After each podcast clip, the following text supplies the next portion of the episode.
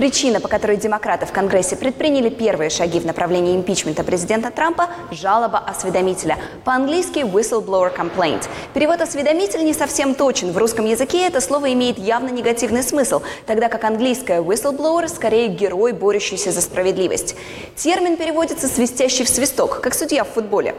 Процедура подачи такой жалобы была установлена законом, принятым в 1989 году. Во всех зданиях федерального правительства есть информационные стенды с подробным описанием процесса.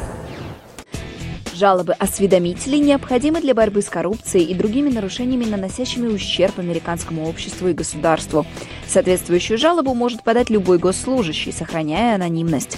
Она направляется в управление генерального инспектора Соединенных Штатов. Это учреждение было создано специально для расследования подобных жалоб. В случае, если жалоба признана достоверной, они информируют Конгресс.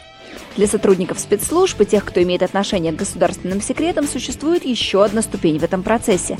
Их жалобы должны быть переданы через директора национальной разведки США. В случае с жалобой, поданной на президента Трампа после его разговора с президентом Украины, именно директор национальной разведки Джозеф Магуайр заблокировал ее передачу в Конгресс.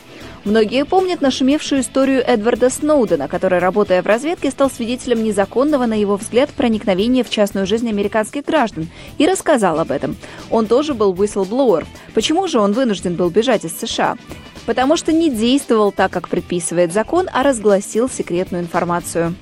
Мистер Сноуден должен был воспользоваться законами и процедурами, созданными специально для осведомителей, тогда он поступил бы правильно.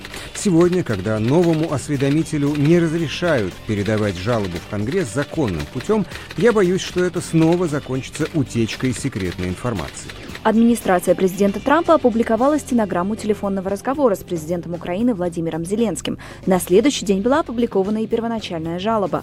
Сам осведомитель через адвоката обратился к Адаму Шифу, главе Комитета по разведке Палаты представителей, с просьбой дать показания на слушаниях в Конгрессе. Однако он или она не может этого сделать без разрешения директора национальной разведки.